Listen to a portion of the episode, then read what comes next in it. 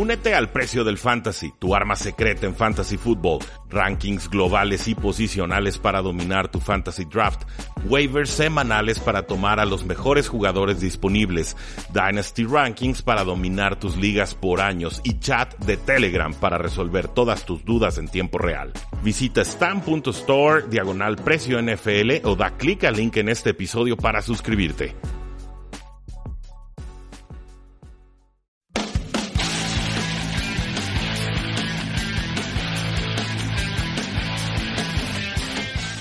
Saludos a todos y bienvenidos a un programa más de Tres y Fuera, donde la NFL no termina y nosotros tampoco. Mi nombre es Rudy Jacinto, me encuentran en Twitter como arroba NFL y acaba de concluir la ronda divisional. Así es, ya tenemos finalistas para cada una de las conferencias. Tenemos a los Tennessee Titans que van a visitar a los Kansas City Chiefs y tenemos a los Green Bay Packers que irán a dar la sorpresa contra San Francisco en Santa Clara. Pero esta ronda divisional estuvo llena de emociones, llena de sorpresas, muchísimo que destacar y lo vamos a hacer con ya nuestro tradicional top 5. No ya top 10, no nos da para tanto estos cuatro partiditos, pero sí un digno top 5 para que ustedes sepan todo lo importante que sucedió en esta ronda divisional. No sin antes mandarle un saludo a Vic Rico que nos manda comentarios en nuestro portal o página de, Facebook eh, en una publicación sobre si los Packers consiguieron o no un primer down y obviamente bueno se abrió el debate y algunos eh, quizás un poco más impulsivos que otros pero me, me, gustó lo que puso Vic Rico y me, me agradó porque sin tener quizás la, la, postura que yo planteaba en tres y fuera, que era que yo creo que no era primer down de los Packers en esa tercera oportunidad, pues bueno, nos dice Vic Rico, eh, hay debate y por eso lo publicas en el muro. Eh, ánimo carnal, me encanta lo que publicas en esta página. Y le dije, bueno, pues ha formado una linda comunidad entre sí fuera. Y nos contesta Vic Rico, eh, somos fans unidos por el deporte y qué bueno haya páginas como esta que den análisis y abran pie a la controversia. Ese es el espíritu de Tres y Fuera. No controversia de gratis, pero sí este, abrir el debate y plantear eh, posturas y tratar de llegar a un acuerdo común sin insultarnos y entendiendo que podemos irle a distintos equipos y disfrutar de igual manera la, la NFL. O sea que hay algo más importante que el color de la playera eh, que nos une y que por eso eh, planteamos y tratamos de siempre crear comunidad en Tres y Fuera. Entonces, me encantó el comentario. Muchas gracias, Vic Rico. Te dije que te iba a mandar un saludo en el podcast y aquí está. Lo prometido es deuda. Vamos a nuestro top 5 de la ronda divisional. Punto número 1. Línea de oro. Y me la ponen bien fácil los San Francisco 49ers. Es ponle lo que quieras al inicio del punto y acábalo con de oro. Y me encanta porque San Francisco está llegando a las últimas instancias y lo hace con total merecimiento. Y no sé si llegue como el gran favorito ya o no para este Super Bowl. Pero este duelo San Francisco lo gana de inicio a fin en las trincheras. San Francisco consiguió 308 yardas comparado por las escasas 147 yardas que obtuvo Vikingos en este partido. Notable porque ambos equipos entregaron el balón dos veces, entonces esta diferencia de yardas no es porque hubiera un diferencial en turnovers. Y la jugada más grande de este partido fue de 22 yardas, entonces tampoco fue una jugada explosiva que marcara esta diferencia. Simplemente San Francisco en ofensiva y en defensiva fue consistente y fue agresivo y saboteó por completo los planes de los vikingos de Minnesota en la trinchera. Los Niners corrieron para 186 yardas, los vikingos número 6 en yardas terrestres esta campaña tuvieron apenas 21 yardas por tierra y además perdieron 46 yardas en 6 sacks, si quieren restarle esas a su producción terrestre. Felicidades San Francisco, felicidades aficionados de San Francisco, llegan con total merecimiento a esta final de conferencia de la NFC y punto número uno, línea de oro. Punto número 2 Furia de Titanes y esta me la venía guardando desde hace ya varias semanas y qué bueno que pasaron los Titans a postemporada. Furia de Titanes, por supuesto, en referencia a alguna película, pero también a la producción de Derrick Henry que nos demuestra que lo que hizo contra los Patriotas de Nueva Inglaterra y lo que hacen cada diciembre no es accidental. Derrick Henry está en un momento de forma absolutamente intratable. Nadie lo quiere taclear, nadie lo quiere detener, nadie lo puede taclear, nadie lo puede detener. O sea, se vuelve viejo esto estar tacleando a Derrick Henry 37 veces en un partido. A, Earl Thomas pues le saca la vuelta por velocidad y luego Earl Thomas no sabe de dónde está parado y todavía lo alcanza a empujar en la espalda y bueno, ¿no? Andaba muy bravucón Earl Thomas hablando de cómo iban a, defender a Derrick Henry y todo lo que no habían hecho los Patriotas para taclearlo y que ellos tenían otra actitud, mentalidad y que lo iban a hacer distinto. Nada de nada. Derrick Henry les hizo absolutamente lo mismo o incluso los maltrató peor. Segundo partido consecutivo en el que los Titans ganan gracias a la fuerza de Derek Henry, que tuvo 195 yardas, la mayor cantidad en un juego de postemporada desde el 2008. Y además, recuerden, tuvo 182 yardas contra los Patriotas la semana antepasada. Y además tuvo 211 yardas en la semana 17 con eh, los Titans. Esto para colar o meter a los Titans como sexto sembrado de la AFC.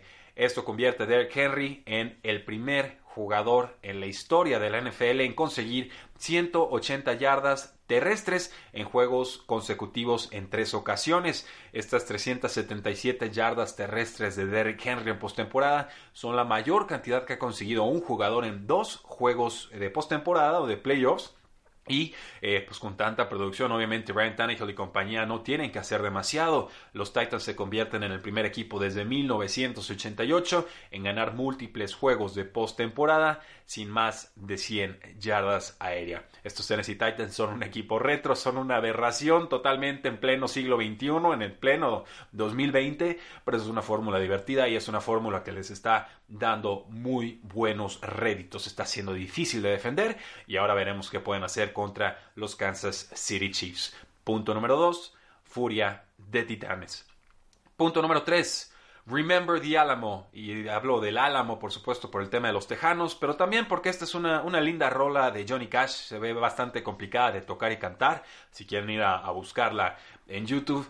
Remember the Alamo, porque the Alamo fue eh, una derrota trágica de los Tejanos, y no de estos Tejanos, sino de Texas, en la, antigua Texas, una derrota tan brutal y tan salvaje de Santana que levantó en armas al pueblo y finalmente se convirtió en la bandera de batalla de aquella población que posteriormente se convirtió en un estado independiente y después se, anexó eh, a los Estados Unidos. Aquí los tejanos tenían una ventaja de 24 malditos puntos y se dejaron remontar. O sea, una paliza que no habíamos visto desde aquella batalla de Álamo. 24 puntos de ventaja con un touchdown de Kenny Stills que no estaba marcado por nadie con dos anotaciones prácticamente en equipos especiales, un fumble de Terry Hill que a las pocas jugadas se convierte en touchdown para Houston, también un despeje que termina bloqueando a Houston y ahí en ese mismo snap eh, la regresan para touchdown. Y entonces parecía que se le venía la noche encima a estos Kansas City Chiefs que no encontraban cómo mover el balón en terceras oportunidades porque todos los receptores, Travis Kelsey sobre todo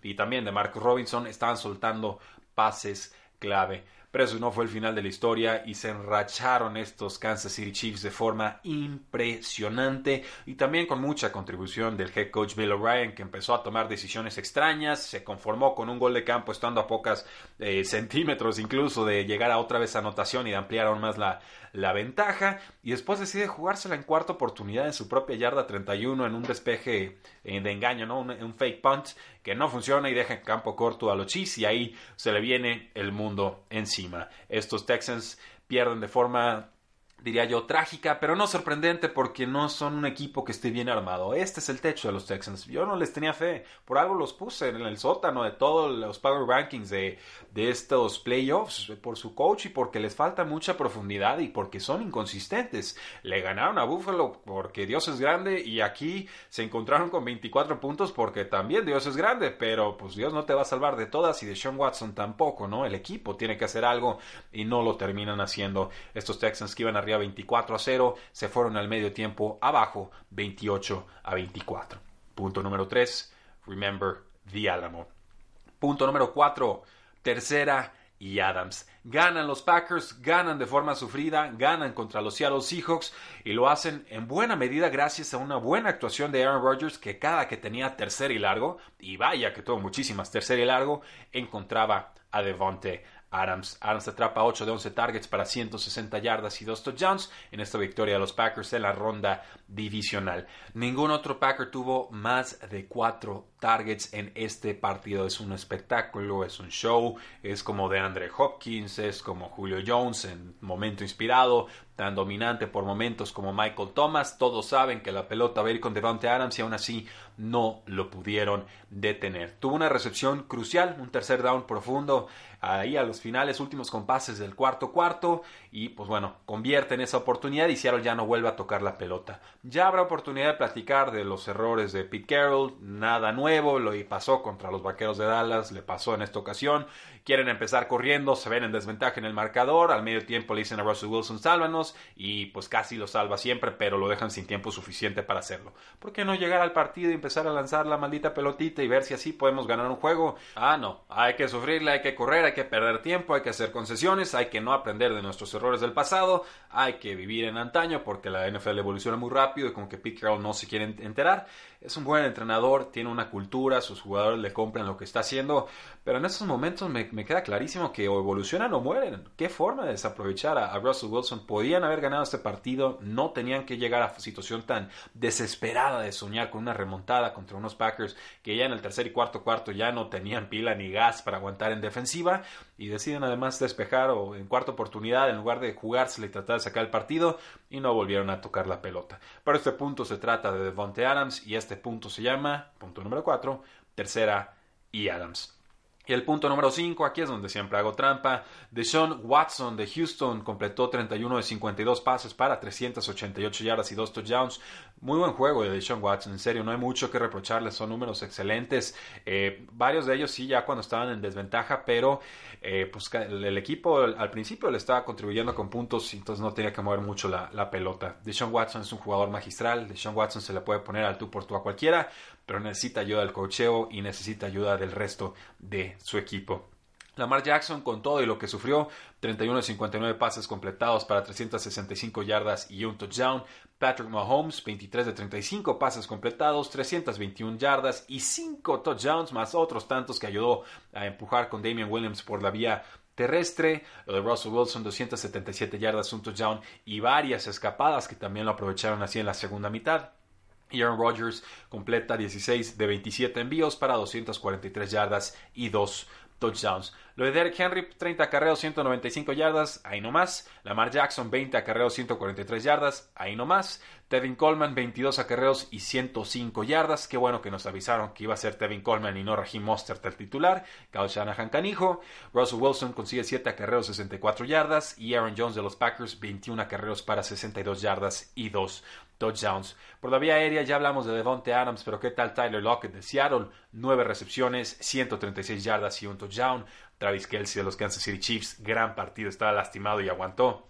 10 recepciones, 134 yardas y 3 touchdowns. Marquise Brown explotó de nuevo, 7 recepciones, 126 yardas. Me encanta este jugador, ojalá esté más sano en el 2020 y así podamos verlo alcanzar todo su potencial. Y de Andre Hopkins con Houston salió un rato ahí con una lesión de costilla, le hicieron rayos X, aguanta y regresa. 9 recepciones, 118 yardas. Un guerrero y en defensiva, pues Frank Clark de los Kansas City Chiefs, tres capturas de quarterback. Nick Bosa con San Francisco, dos capturas más. Jerome Casey de Tennessee, el mejor jugador del que nunca han escuchado hablar dos capturas. Preston Smith de los Packers, dos capturas. Y Cedar Smith, el otro Smith, también tuvo sus dos capturas. Y esas fueron las actuaciones más destacadas de esta ronda divisional.